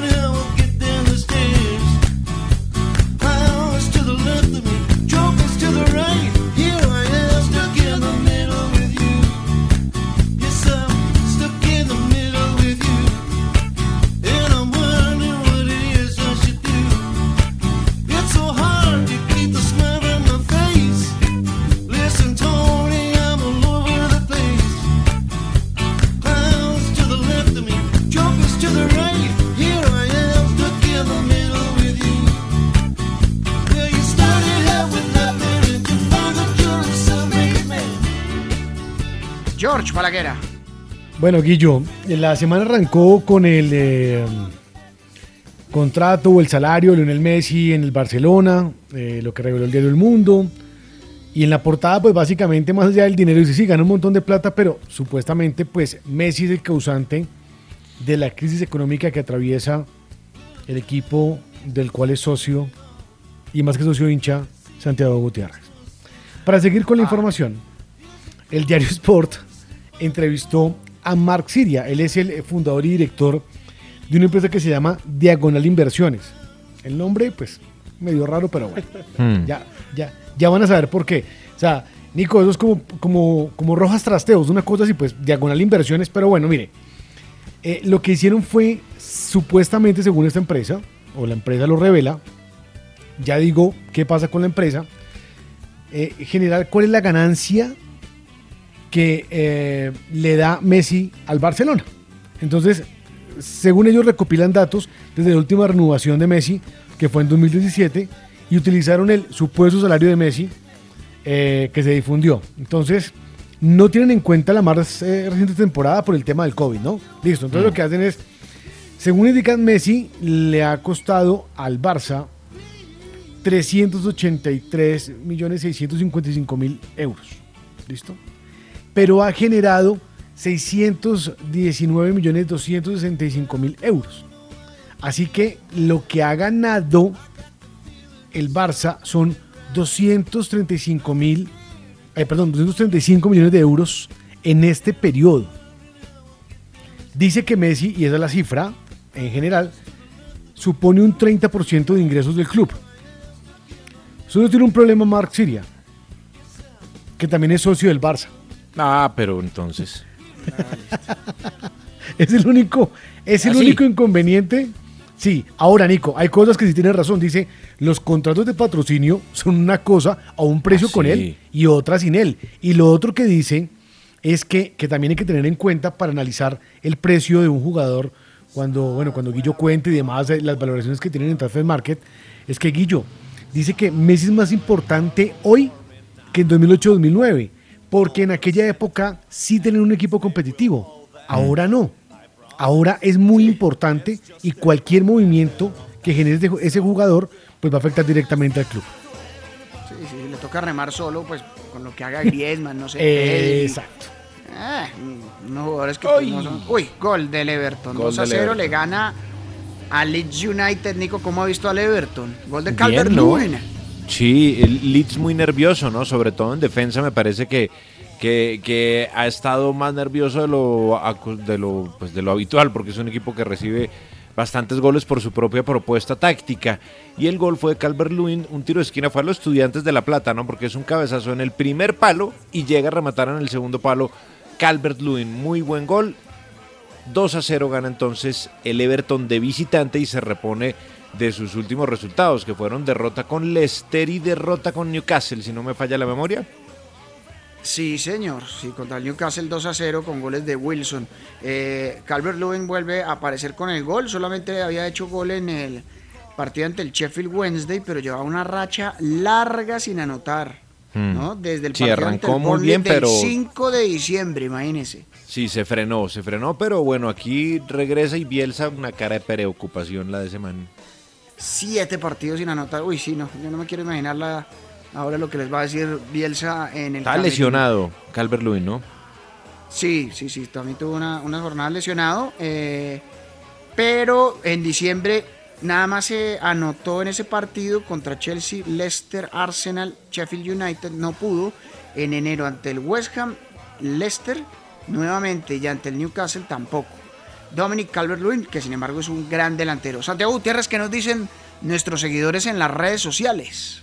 Guillo, acá 2. aparece, sí señor, en Antena 2, en nuestro canal de YouTube, aparece acá Felipe Bumburi, buenas tardes a todos, les recomiendo ver la parte de la rueda de prensa del DT de Burnley, Sean Ditch, en donde habla sobre los parecidos y la reflexión sobre cómo deberían ser las ruedas de prensa. Eh, También aparece Ernesto Rodríguez, los equipos femeninos de Millonarios y Nacional son muy buenos, saludos desde Bogotá. Acá también aparece Santiago Rojas, que, me, qué lamentable nuestros dirigentes del fútbol colombiano. Ojalá alguien salga de algún lado y monte una liga femenina para paralela a la federación para que de una vez todos acabemos con esa mafia. También aparece eh, Andrés Díaz, buena tarde para todos, hinchas azules siempre presentes. Cristian Pardo dice que saludes a su mamá Rosalba Ramírez, fiel Me oyente. asusté, me asusté. Momento. Tranquilo, ¿Por tranquilo. qué? ¿Qué le pasó? No, no, no, pensé Ah. que hace una pausa a su mamá y ya después Claro. dice que Claro, Rosalba. claro.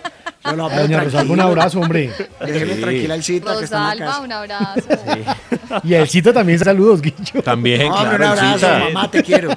Tranquilo.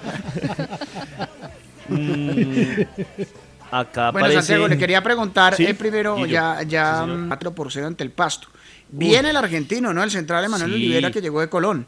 Sí, Guillo, yo creo que eso fue el punto importante del partido Atlético Nacional, eh, que yo creo que Deportivo Pasto dominó, tengo que decirlo, dominó de principio a fin el partido, a pesar de que Nacional llegó con más peligro, sin contar la opción que me imagino que ustedes después hablarán, o si fue o no polémica, a mi, a mi modo de ver y entender una regla, creo que era balón de Aldair Quintana, que se entiende que de pronto por la superficie, que está muy lisa, que está mojada, eh, hace que el balón coja un poco más de fricción y sea más rápido. Me parece que ahí ya era posesión del arquero y debió ser anulado, como bien lo hizo el VAR eh, en la ocasión de gol de Deportivo Pasto, pero sí preocupa que no que no hayan podido marcar un gol, Guillo, que no hayan estado muy concretos en ataque, a pesar de tener semejantes jugadores de dimensiones incalculables, tanto en lo individual como en lo colectivo.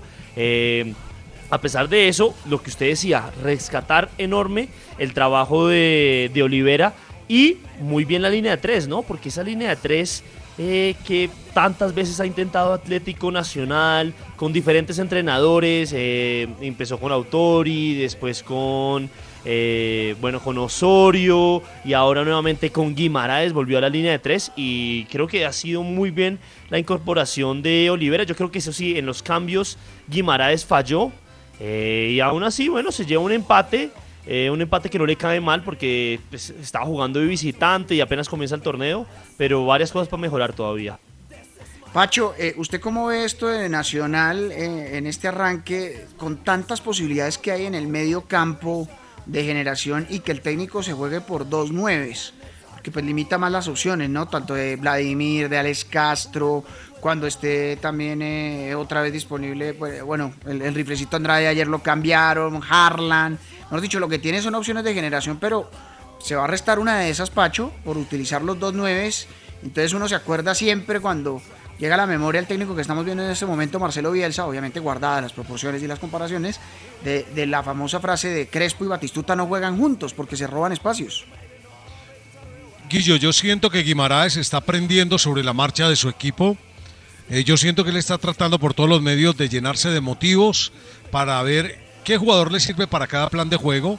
A mí me parece que Pasto, que era un rival tan fuerte, pues él trató de ocupar con dos hombres de área la defensa de Pasto para que no se le viniera encima, porque eso no solamente tiene un mensaje ofensivo, sino también uno defensivo. Cuando tienes dos jugadores nueves, pues el rival no se te manda encima porque parte de que si adelanta demasiado las líneas eh, puede, puede sufrir. Entonces lo veo también de ese lado. Y soy de los que piensa que Guimaraes es un técnico que construye equipos eh, que, que- y que lo hace de una manera gradual. Eh, por lo tanto, cualquier movimiento que le esté haciendo desde lo desde primero sistema de juego, segundo distribución de funciones y tercero cantidad por líneas lo tomo con normalidad. Él está tratando de encontrar el equipo ideal. Afortunadamente tiene material, aunque lo que ustedes comentaban es cierto. Quizás lo que el rasgo que preocupa es no haber definido. Pero fíjense lo contradictorio. En el partido anterior se liberó y marcó cinco, así que es unas por otras. Yo, yo tendría paciencia. Con Guimaraes aprendí a, pre- a tener paciencia. Guillo. Sí, sí, sí. Recordemos, cuénteme, Caro. Pero mire que uno de los problemas que yo vi, digamos, mayores era Atlético Nacional, claro, la generación de juego y el lograr concretar las jugadas.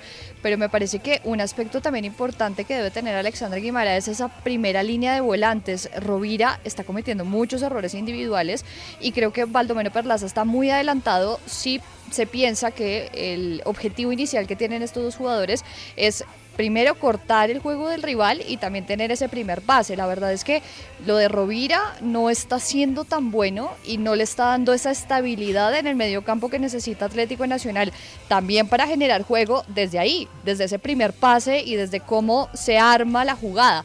De verdad es que yo lo vi un poco más quedado desde ese mediocampo, desde esa primera línea de volantes. Oiga, qué caída Sebastián la que ha tenido Rovira últimamente, ¿no? No, no es ese jugador que veamos tan sólido un tiempo atrás. Sigue siendo muy buen jugador, pero, pero no, no, no tiene el mismo nivel de competencia. Por ejemplo, a mí me encantaba el Rovira del Bucaramanga. Perdón, tanto, tanto Rovira como, como Gómez.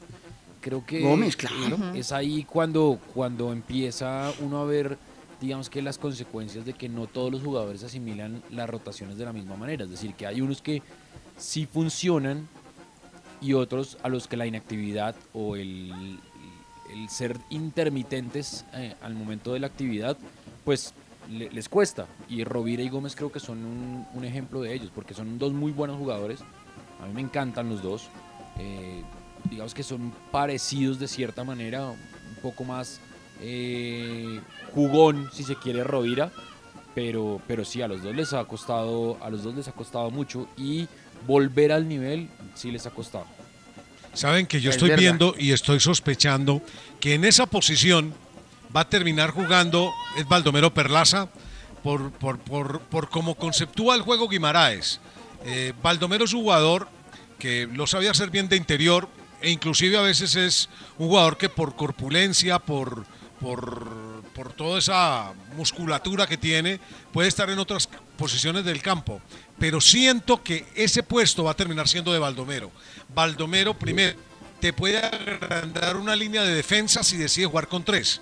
Segundo, es un jugador que inicia el juego de una mejor manera, tiene un muy aceptable cambio de frente y cuando el equipo adelanta líneas para invadir al adversario haciendo presión intermedia o alta, él termina cerca al arco. Así que, no sé, yo creo que ese puesto va a terminar siendo de Baldomero. Sí, ojalá, hablan muy En bien Santa siempre Fe de él. así. Jugaba Sí. ahí. Sí, claro. Santa Fe jugaba ahí y le iba muy bien. Además que tiene buen remate de media distancia también. Sí, sí. De pronto es otro de los que pudo haber estado en este microciclo, ¿no, Nico? De Selección Colombia, Baldomero. Eh, y pues también estamos viendo a esta hora que la Equidad le sigue ganando 1 por 0 al Junior de Barranquilla, minuto 67 ya. Sí, entró piedradita por Valencia en el Junior eh, y hay un tiro de esquina a favor del Junior. Ver, no, no pasó nada, rechazó bien. Equidad se ha hecho difícil ahí, ¿no? Le ganó, ojo que el calendario tampoco es que le haya dado mucha mucho respiro y mucho aire a Equidad. Le tocó jugar contra Nacional allá y le tocó, le ha tocado rivales difíciles, Junior, que es uno de los favoritos, y bueno, va sosteniendo la, la ventaja tranquilo, pues, o sea, no, no, el Junior trata de atacar, pero, pero por oleadas. Yo he estado viendo con atención el juego, pero no se ve un Junior tan suelto, no sé si es porque en este caso las posibilidades de la cancha eh, son mucho más favorables para Equidad, que tiene más costumbre de esa clase de terrenos un poquito más escarpados a la hora de, de tener la pelota, ¿no? Se prenden las alarmas, Caro, es con Gabriel Fuentes. Salió lesionado, eh, lo digo para el microciclo de la otra Mm. semana. Al minuto 11 ingresó Daniel Moreno por él. Sí, es verdad, es verdad. No estoy viendo ese partido, le confieso. Estoy viendo Copa No, no, yo acabo de pasar Pero- también. No vi qué fue lo que pasó, Estoy viendo pero Copa pues Italia. ahí está el camino. Claro, claro, Yo sí vi, igual, yo pensando. sí vi. ¿Qué fue, qué fue lo que Eh, pasó, Sebas? pe- pegó un alargue sobre el córner, digamos que defendiendo, e intentó seguir, pero tenía mucha, muchos gestos de dolor. Llegaron Inestrosa y creo que Carmelo a, a ayudarle y al final decidieron hacer el cambio. Eh, y pues yo creo que si hizo el cambio y tenía esos dolores, o sea, no es un simple tirón, puede ser un desgarro, yo creo que no va a estar en el microciclo. No creo que le alcance. Sí, yo lo veo ya muy difícil porque es que el microciclo arranca el lunes, ya estamos a miércoles. Qué lástima, porque Fuentes es uno de los jugadores que de este microciclo seriamente sí se hubiera podido meter en convocatoria. Entre otras, hablando ahora que están hablando de ruedas de prensa, Nico, pues yo espero que en rueda de prensa Reinaldo Rueda, ¿no? Me imagino que nos atenderá para resolver algunas dudas porque la rueda de prensa pasada pues fue muy cortica, de presentación, ceremonial, pero pues ya hay que hablar del trabajo. Eso le iba a decir, hay que hablar de cuál es la pretensión de él dentro de estos microciclos que supongo que es para muchos como la gran incógnita, como, como saber qué objetivos tiene haciendo estas convocatorias, que bueno, digamos que uno lo tiene, eh, uno más o menos sabe qué va a responder, pero, pero nos gustaría saber más el fondo o el trasfondo de esa clase de, de llamados, ¿no? Para aquellos que todavía queremos comprender cómo es que se va a trabajar en esta selección Colombia o en este proceso nuevo que arranca además de un proceso eh, fallido. Nicolás, Así si tú tuvieras al frente a Reinaldo Rueda, ¿le preguntarías el tema del microciclo argumentándole lo de, la- lo de la vasectomía? Sin duda, Pacho, olvídate que sí. ¿Cómo así que argumentándole lo Es de que la el otro día, vasectomía? Es que el otro día Pacho se rió un poco porque en televisión estábamos hablando y entonces yo dije que para mí los microciclos eran eh, lo mismo que la vasectomía, cada uno estéril. O sea, son estériles eh, para mí. En, en- en general, ambas, ambas, ambos modelos eh, producen eso, esterilidad. O sea, para mí es estéril el, el microciclo. Eh, y bueno, seguramente Reinaldo Rueda tendrá sus motivos y por supuesto uno cuestiona desde afuera, hay que saber él que piensa desde adentro. Es igual para mí. Yo comparo la- las dos, el, tanto la praxis médica como los microciclos de esa forma, estériles. Ay, pues. ay, ay, buena comparación. Eh, eh, bueno, estériles a esos pobres. A partir Qué de hoy no voy a decir que me hice la vasectomía, sino que me hice el microciclo. ¿Qué te hiciste? Sí. Dios mío. Pacho is on ya tres de fire. acá fuimos al microciclo. ya Sí. tres de acá estuvimos en Bueno, me- microciclo. me va- seguramente cuando me- vaya al examen ese rutinario, a ver, hay una casita que dice, vasectomía, no, microciclo. Pa- a Pacho le preguntan, bueno, Pacho, ¿y cómo está tu fertilidad? Y dice, no, se cerró un microciclo. Listo. No, a la di- macrociclo. Eso pues. diré, eso diré. Oiga, qué horror. Oiga, a las 4 de la tarde, a ver, Nico, ¿con cuál se queda? Está A ver. Pereira Deportes Tolima. Ese es un hermoso partido, ¿no? Pereira que le complicó un ratico la vida nacional, pero es un, un equipo débil y Tolima que, usted sabe, con Hernán Torres ese, eh, eh, ese Tolima no es cosa fácil, ¿no? Ese partido me gusta. y es partido de los seis de la- 80, de los 70, es un partido sí, como de esa, de uniformes esa amarillos tesitura. con vino tinto, con rojo. Es bonito, bonito los colores Me de este gusta. partido. A- las 6 de la tarde, Alianza Petrolera Águilas Doradas. eh, Hermoso Sebastián, partido. ¿cómo lo ve? Sí, buen Águilas partido, Doradas. Sí, Eh, ahí, está, ahí está su... Ahí está, sí, sí, perdón, perdón, sí, porque el señor Salazar de pronto se molesta. Ahí está su gran líder, Wilson Gutiérrez, en Alianza que todavía no despega, ¿no? ¿Gran líder de, de quién? Pues digo, pues porque pues, campeón con Santa Fe después de treinta y pico Ah, de no, años, ¿no? pues sí, campeón con Santa Fe, pero no, líder mío no. No, pues no tranquilo. le ha ido No, nada no, bien. maree, tranquilo. No, no sé, refresco. La cara amable del periodismo. No se no le ha maree, ido, no, no le ha ido nada bien tampoco en Alianza, ¿no? Eh, No. No, ha no, podido no. encontrar la, la Raro. forma, ya lleva dos partidos perdidos, además con, con rivales, pues, ¿no? Sí. No va a durar. no estoy mal. No va a durar. Y, y Uy, Pacho, ¿ya lo sentenció? ¿por ¿Ya le hizo el microciclo? No, no es eso. Lo que pasa es que este es un técnico que tiene un caracter- una característica muy especial. Y es la característica de tener jugadores. Si, si él no se reinventó como técnico, la verdad va a sufrir mucho y va a durar poco allá. Porque a él, a él le gusta el juego, le gusta el fútbol a través del juego. Y en Alianza Petrolera no tiene para jugar, tiene para, para armar bloques de seguridad, tiene para sobrevivir partidos, para defenderse y un contragolpe, pero para jugar no. Y yo, ahí no lo veo, la verdad, yo siento que ahí no va a durar. A las 8 y 10 de la noche, Pacho, antes de irnos a la pausa rápidamente, cuénteme cómo podría salir hoy América ante Bucaramanga. Ya nos contaba usted, regresa Dubán Vergara, de- eh, regresa Jesús Cabrera, le falta una fecha a Marlon Torres, pero pues ya América tiene más herramientas ante un Bucaramanga que también es un equipo nuevo. Sí, Bucaramanga es un equipo relativamente nuevo. A ver, yo por aquí tenía la nómina, deme un instante. porque- Tras un día de lucharla, te mereces una recompensa, una modelo, la marca de los luchadores. Así que sírvete esta dorada y refrescante lager, porque tú sabes que cuanto más grande sea la lucha, mejor sabrá la recompensa. Pusiste las horas, el esfuerzo, el trabajo duro. Tú eres un luchador y esta cerveza es para ti. Modelo, la marca de los luchadores. Todo con medida, importada por Crown Imports, Chicago, Illinois. En Metro, obtén un iPhone 12 con 5G y sistema de cámara doble por $99.99. Y no aceptes bla bla bla en tu vida, como la gente que se mete en las fotos de los demás. Enfoca, corta y adiós. Tú no aceptas bla bla bla en tu vida. No aceptes bla bla bla de tu servicio móvil. Obtén un iPhone 12 sin cargos de activación ni nada de bla bla bla. Solo en Metro by T-Mobile. Cámbiate a Metro y trae tu ID. Esta oferta no es disponible para clientes actualmente con T-Mobile o quienes hayan estado con Metro en los últimos 180 días. que anoté la nómina, eh, reaparece Dubán Vergara, es la primera novedad que tiene, que tiene el equipo, es la reaparición de Dubán. A ver, deme un instante. A ver, eh, hay hombre. Yo tengo esta, no sé si sea la, la, la- Yo la esta. que usted tenga. Sí, ah, bueno, no, pero esa nómina es muy corta. Esa nómina es muy corta, le faltan jugadores. Mire, Graterol, Arrieta, Malagón, Ortiz, Giraldo, Carrascal, Paz Sánchez, Santiago Moreno, Juan Vergara y Adrián Ramos. Otra vez como titular Adriancho. A ver, deme un instante. Deme un instante. ¿Cómo siguió Juan Cruz Real, entre otras? ¿Cómo siguió? Que había estado como maluco. Yo tengo. Graterol, Arrieta, sí, vuelve, vuelve Ortiz como central, Malagón Giraldo, sí, eh, Carrascal medio centro, los extremos serían, los interiores serían Sánchez y Moreno, y arriba, no, jugaría Carrascal de centro, Paz de centro, luego Carrascal a su lado, Sánchez y Moreno y Dubán en línea de tres y arriba Ramos.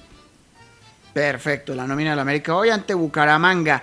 Napoli La empata misma, 0 ¿no? por Creo 0 que ante. es la misma sí, que es la misma. Es la misma, sí, señor. Napoli empata a esta la hora misma. 0 por 0 con Atalanta en las semifinales de la Copa de Italia. Me David parece Ospina es más titular. local el Atalanta. Le cuento. Sí, todas no, las pues es que opciones del Atalanta, pues, todas. Control de pelota, Eh. todo. O sea, se han dado dos opciones del Napoli hace mucho. Y puso por fin el Lo amigo que es- Gasperini como titulares técnico- a Zapata y a Muriel. Oiga, que Sí, lo que es un técnico reinventarse. La, la reinvención de Gasperini volvió a construir un equipo sin el jugador que le daba todas las ideas. El Papu Gómez. Claro. Fantástico lo de Gasperini. Una maravilla. Seguimos en la jugada.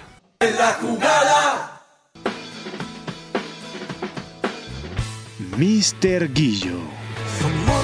los héroes Ayer cumplió 1100 partidos en su carrera Gianluigi Buffon, el arquero italiano mítico de 43 años recién cumplidos, los cumplió el 28 de enero pasado, nacido en Carrara, la ciudad del mármol, uno de los, si no el más mm, fino del mundo, el mármol de Carrara, Gianluigi Buffon, y eh, ya en sus números de 1100 partidos tiene 679 partidos con la Juve, 220 partidos con el Parma, 25 partidos que jugó con el PSG en esa breve estadía que tuvo en el club francés y 176 partidos con la selección italiana. Y parece que todavía va a jugar un ratico más. Hoy es suplente de Cesny, el arquero polaco. 1100 partidos. El debut de Gianluigi Buffon fue hace 26 años, ya casi 26 años. Fue el 19 de noviembre del 95 en un Parma 0 Milan 0. Imagínense el equipo que tenía Buffon cuando debutó. Jovencitico. Benarribo, Couto, Sensini, Roberto Musi, Fabio Canavaro, Massimo Cripa, Massimo Brambilla, Dino Baggio, Cristo Stoikov, que pasó por el Parma, y Gianfranco Sola. El técnico era Nevio Scala.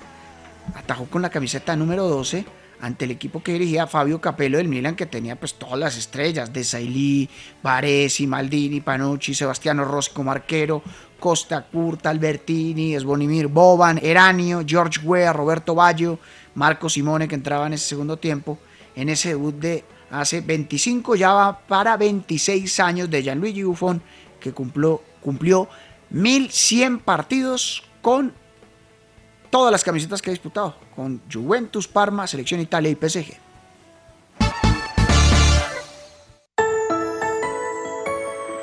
Usted escucha en la jugada. En la próxima parada, súbase al tren con Guillermo Díaz Salamanca y Antonio Casale.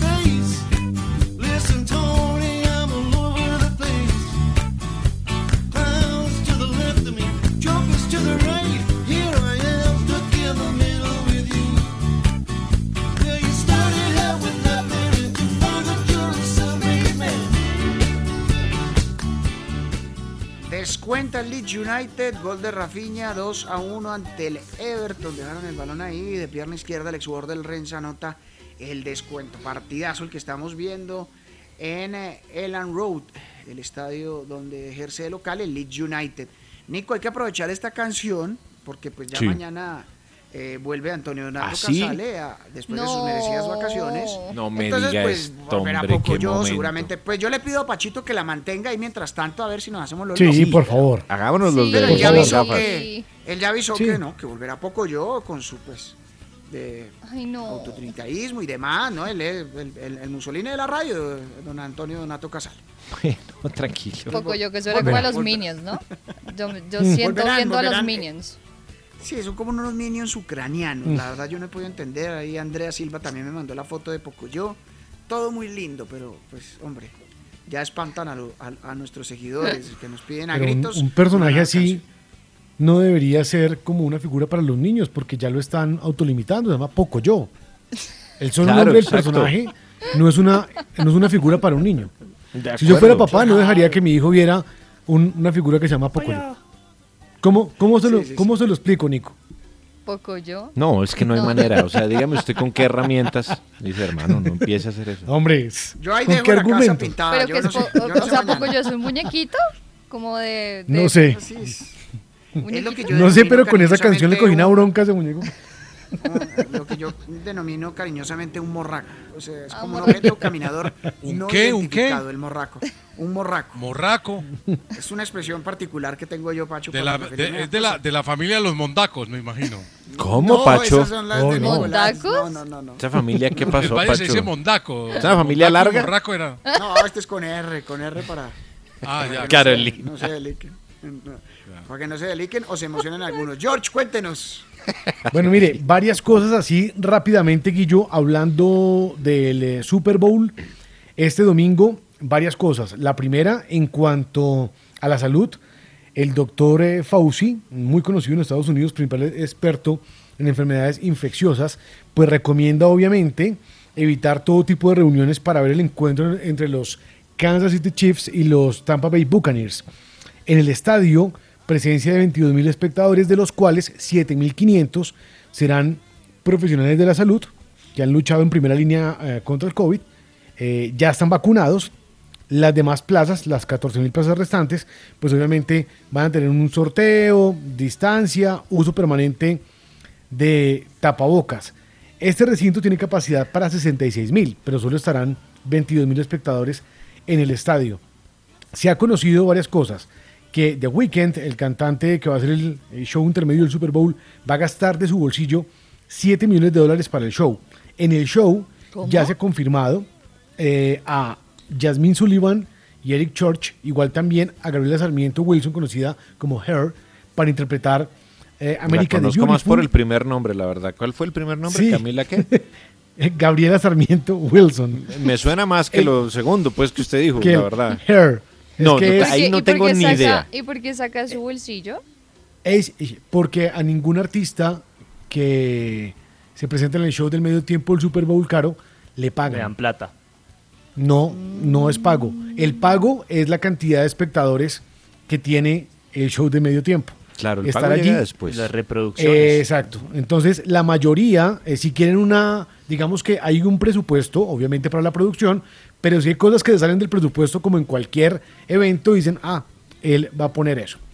Dicen que podría ser la española Rosalía, eh, Rosalía, perdón. También Rosalía? indican la Rosalía que el show va a durar 13 minutos, completamente en vivo, y podrían aparecer también Daft Punk o Ariana Grande. Eso es lo que están diciendo en cuanto al show. Ahora, y para cerrar el Super Bowl. No sé si Nico vio que uno de los principales anunciantes, una bebida de cervezas, dijo, yo este año no voy. Una bebida muy Sí. tradicional dijo, este año no voy. Bueno, entonces empezaron a mirar, de verdad si ha bajado tanto, o sea, no va a haber patrocinadores. Pues no, señor, ya pues, la publicidad está vendida, no hay cómo pautar. Promedio, cada comercial de 30 segundos, 5,5 millones de dólares. Y las marcas grandes dijeron, ah, bueno, nosotros íbamos a hacer presencia ese día. La transmisión del año pasado, en donde eh, Shakira y Mm. J. Lo dejaron el listón muy alto, El mejor. Literal, eh, alcanzaron los 435 millones en publicidad, Nico. Ahora, eso solo en el show, porque dicen que la previa y el posterior al juego, sumado pueden ser unos 600 millones de dólares. Pese a la pandemia, pese a todo, y pese a que muchos anunciantes se fueron, otros se quedaron y pues aprovechan ese momento para estar en uno de los eventos deportivos más vistos del mundo.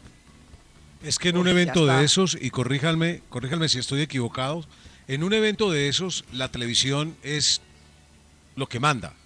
Porque ese es un Exacto. evento... Sí. eh, claro, claro. Y es que además, no sé, tú lo sabes mejor que nosotros, pero lo que paga un inversionista o lo que paga una empresa por tener su pauta en el evento eh, es para la gente que está viendo la transmisión de televisión. Los que están en el estadio es otra cosa. Claro, aquí para también de Pacho y oyentes de la gente que, que no va a pautar y pues tienen toda la razón, eh, la razón, perdón, son los estudios cinematográficos. La mayoría de trailers de películas uno los veía en, en los intermedios del Super Bowl. Bueno, unos aparecían Claro. para Estados Unidos, pero pues motivo pandemia obviamente no hay películas y los principales estudios dicen pues no tenemos cómo pautar. Lo cierto es que sigue siendo, digamos, eh, uno de los eventos deportivos más vistos eh, de todo el mundo. Y al menos la gente, así no entienda de fútbol americano, lo que sí hacen es ver el intermedio. Y eso genera pues gran expectativa. Ahora, en Estados Unidos también, aparte del show de televisión, tienen todas las métricas de lo que pasa eh, en redes sociales y del streaming, que como lo ha contado en varias oportunidades Santiago, pues eh, es muy visto vía streaming también en los Estados Unidos. Falta ver cómo le va el domingo, pero por ahora ya al menos su paquete de pauta vendido. Por eso es que Guillo, lo que tú decías, lo que tú decías está comenzando el programa que preocupa a la Colmebol, porque es que la Colmebol está pensando en una Copa América con gente. Y ya Claro. sabemos que la situación va a ser muy complicada. Van a tener que reinventar el tema para poder pensar es no en gente, sino en, en vender eh, publicidad en cantidades, eh, más cuadros de televisión, eh, sponsorizar a través de muchos más wipe en la pantalla. Algo tendrán que hacer, pero pensar que la gente va a ser lo que subsane el asunto, complejo. Lo que pasa es que también quiero ver qué, qué equipos se van a, a ver obligados a prestar a sus jugadores eh, en medio de la pandemia todavía para el mes de junio, sabiendo que hay una Sí, concentración, es sí, por más burbuja que haya, entonces unas nóminas mixtas, yo no sé, la verdad esa Copa América a mí en lo particular no me atrae difícil. tanto y sobre todo ahora con pandemia. No, Pero y además, ahora que estamos con eliminatorias, con ¿Saben eliminatorias. eh, Además. Guillo. ¿Saben qué me llama la atención? ¿Cómo va a ser el cubrimiento? ¿Cómo vamos a poder ir los periodistas? ¿Va a haber zona mixta? Ah, no, por ahora difícil, prensa? claro. Yo creo O que sea, por ahora es como está en el momento. Pero imagínese también entonces cómo va a ser el cubrimiento desde, desde dónde, desde las casas, desde las torres sonoras, desde los Pues, canales. los canales oficiales, supongo, tendrán eh, la posibilidad de llevar a sus periodistas, los que tengan los derechos. Y los que no. Pero no mucho más. No, yo creo que Ahora, trabajo en casa. Ah, O sea, Así y- se viene y manejando. Qué pena, ¿no? Guillo.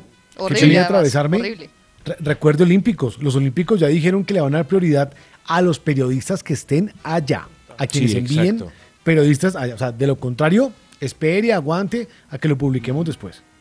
Sí, la verdad complicado Todo eso. mal. Bueno, hablando de, del Super Bowl, Santiago, eh, cuénteme qué fue lo que pasó con los cañones de los Buccaneers.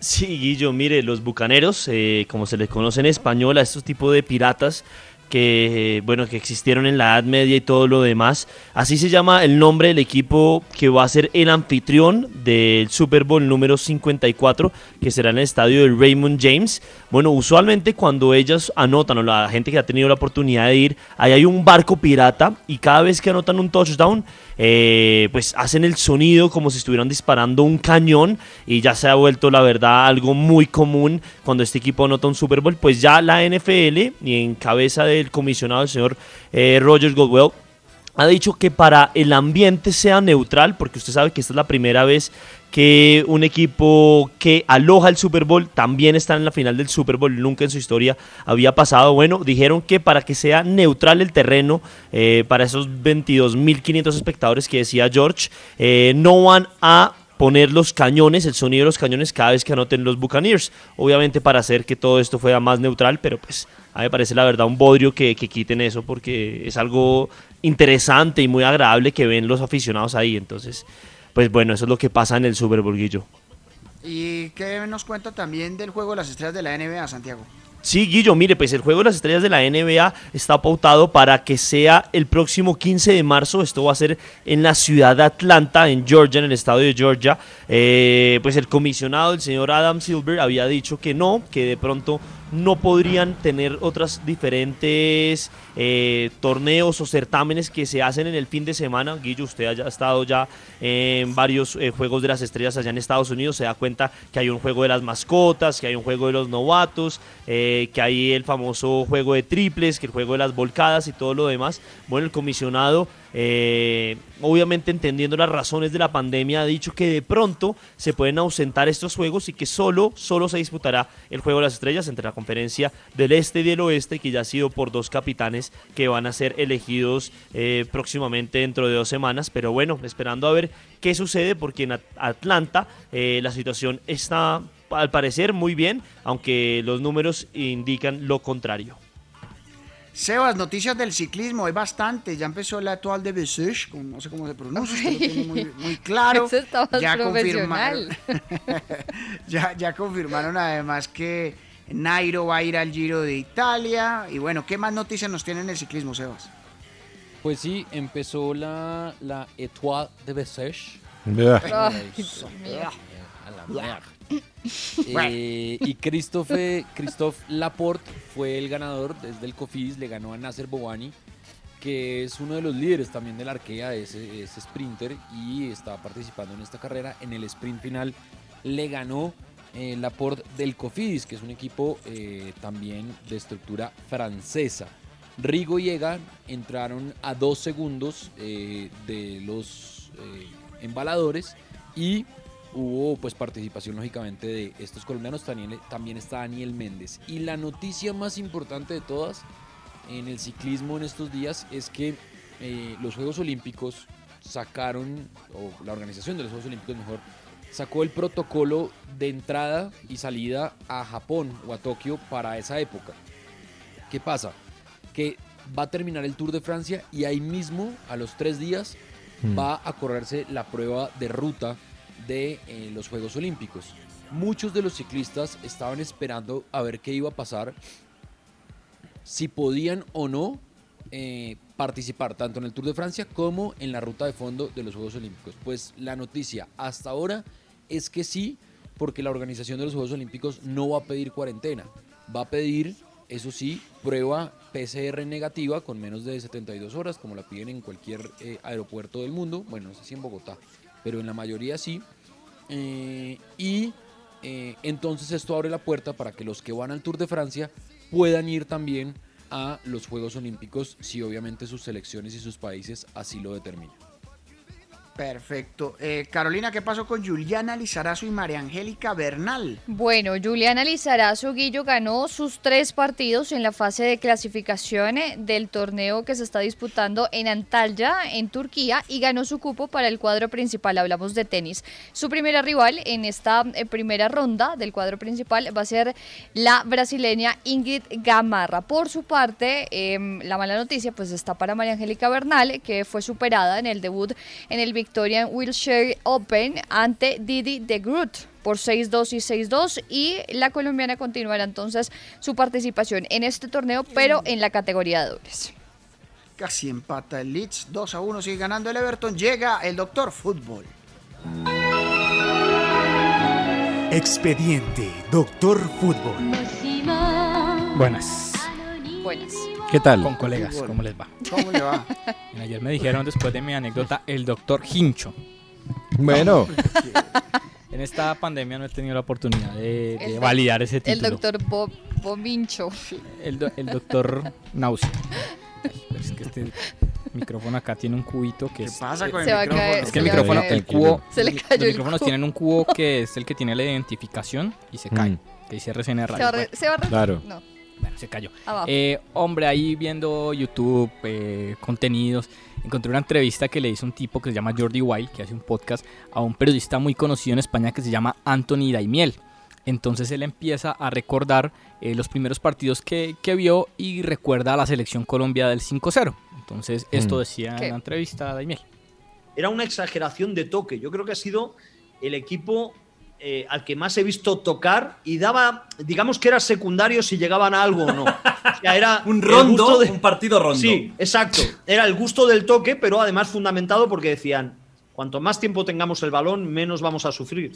Eh, si el balón es nuestro, no, vamos a, a- no, no va a tener ocasiones, no vamos a, a sufrir porque nos, se acerquen a nuestra portería. Yo creo eh, que esa es la identidad del fútbol colombiano, porque es que se habla que la identidad, que no, que es que hay que darle la identidad, que Queiroz no le Que da la identidad, la- que el ADN, o como dice el profe Osorio, que ya lo vamos a escuchar, el DNA. Entonces traje algunas, algunas Claro. opiniones de, de- de varias personas sobre el tema de la identidad del fútbol colombiano. Siguiente. En ambos, en ambos procesos eh, se ha notado la ausencia de lo que continuamente y, y en una manera y de una manera consistente ustedes se refieren al, al DNA del fútbol colombiano, a la, a la idiosincrasia de nuestros jugadores, a los, al fútbol con, que nos enamoró a todos los años 80, con jugadores de raya, con extremos, con interiores llegando, etcétera, etcétera. Son maneras, igual muy Claro, peligroso decir en los formas. 80 La con jugadores de raya, teniendo en cuenta. Bueno, bueno. Bueno, bueno, bueno. Eh, la opinión del profesorio cuando le consultaron por el tema Peckerman y Queiroz, que es que, es que la identidad, bueno, la identidad. ¿Qué más tenemos? Otras opiniones. Sí, yo creo que el fútbol, el fútbol suramericano se ha europeizado demasiado y el fútbol europeo se ha sudamericanizado de una manera suficiente. ¿Cómo así? O sea, nosotros hemos querido traer demasiado de Europa acá, demasiado de intensidad, de velocidad, de, y de pronto hemos, se ha descuidado un poquito la, la esencia de nuestro fútbol, la esencia del fútbol brasilero. Esa es otra opinión del profesor Alexis García. ¿sí? Pero- pero al que es que acá nos estamos viendo europeos y allá sudamericanos. Bueno, esta opinión de, de acá de un colega de la casa, por favor. el- ¿Cuál es el estilo del fútbol colombiano? ¿Cuál es el ADN del fútbol colombiano? El ADN del fútbol colombiano es tenerla el 70-80% y empatar o perder los partidos. Es posesión, toque-toque que llamaban en aquella ocasión y de aquello nada. Esa es la identidad. Yo alguna vez defendí esa manera de jugar y era muy buena. Y en ese tiempo nos dio un escalón más arriba en el podio. Nos lo entregó, pero no nos dio ningún título. De acuerdo, de acuerdo, de acuerdo con el profe Carlos Antonio Vélez en ese punto. Y finalmente, hombre, un ex colega de esta casa también opinaba de la identidad del fútbol colombiano. ¿Quién es Colombia en el, en el concierto del fútbol mundial, por favor? Estamos en construcción apenas, hombre. eso es un- estamos en obra gris, hombre. ¿Cuál identidad hablando con el fútbol? La identidad del fútbol colombiano. Como si fuéramos, ¿quién? Brasil. los que tienen identidad. No tenemos identidad alguna, hombre. De acuerdo con Martín, y eso es la identidad, eh, es un carretazo porque vean a España. Eso es verdad, eso es verdad. Primero era la furia y después con el toque toque Ah, sí bueno, ganó entonces el título Claro. del Sí, es 2010. verdad. Eso, eso lo van dando los jugadores, eso es otra discusión. Muchas gracias a todos los televidentes que estuvieron conectados en nuestra tele internacional y a nuestros seguidores en nuestras diferentes redes sociales. Llegan las noticias y después el tren de la tarde.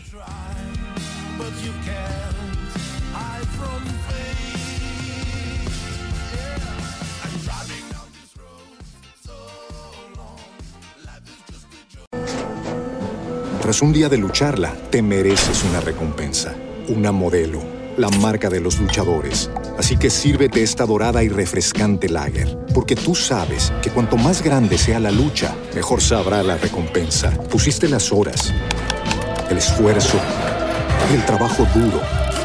Tú eres un luchador y esta cerveza es para ti.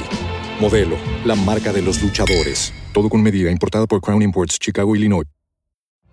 Every day, we rise, challenging ourselves to work for what we believe in. At U.S. Border Patrol, protecting our borders is more than a job, it's a calling. Agents answer the call, working together to keep our country and communities safe.